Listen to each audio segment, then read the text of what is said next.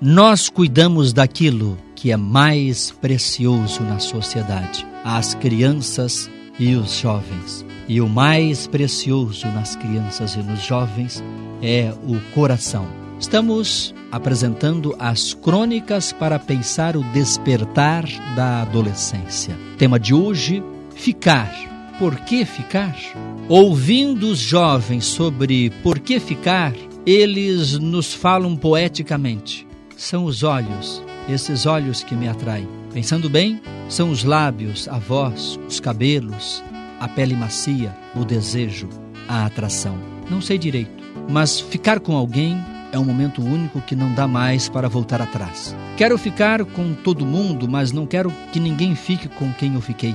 Dá um certo ciúme, uma vontade de brigar, queremos exclusividade. Parece que não dá mais de amar do jeito como se deve amar. Por isso amamos na superficialidade, sem confrontar a nossa personalidade. Temos um pouco de medo de entrar na alma das pessoas, então adormecemos na margem do sentimento. Amamos do jeito como os bichos amam e não nos importamos com os compromissos. Ficamos porque aprendemos a não ter respeito e dignidade com as pessoas, brincamos com os sentimentos, ferimos os sonhos e banalizamos a sacramentalidade do ato sexual. Ignoramos a nossa própria capacidade de amar e oferecemos o mínimo necessário de nós mesmos para a pessoa que dizemos que amamos por uma noite. Na fragilidade de nossos corpos, entregamos tudo e não temos mais de volta o que nos era tão importante e tão sagrado, a pureza.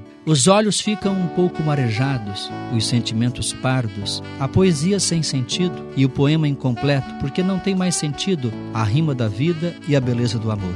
Os próprios poemas parecem vazios quando não se aprofunda o verdadeiro amor.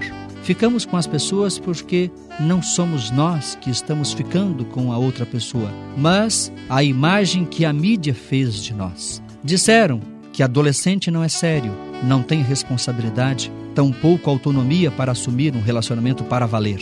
Queremos liberdade para não pôr, mas não por inteiro, porque aí já é exigir demais. Quem assume só o lado bom da liberdade é alienado, covarde trapaceiro e sem ética. Um aproveitador das pessoas que não se importa com o sofrimento alheio, não entende nada de amor ao próximo e nem do amor à vida. Não é liberdade a liberdade pela metade. Pode dar um outro nome, menos liberdade para a liberdade que exclui o sofrimento e desvaloriza a pessoa. Todo amor que desqualifica a dignidade das pessoas não é amor, é ilusão, vaidade, mentira e hipocrisia.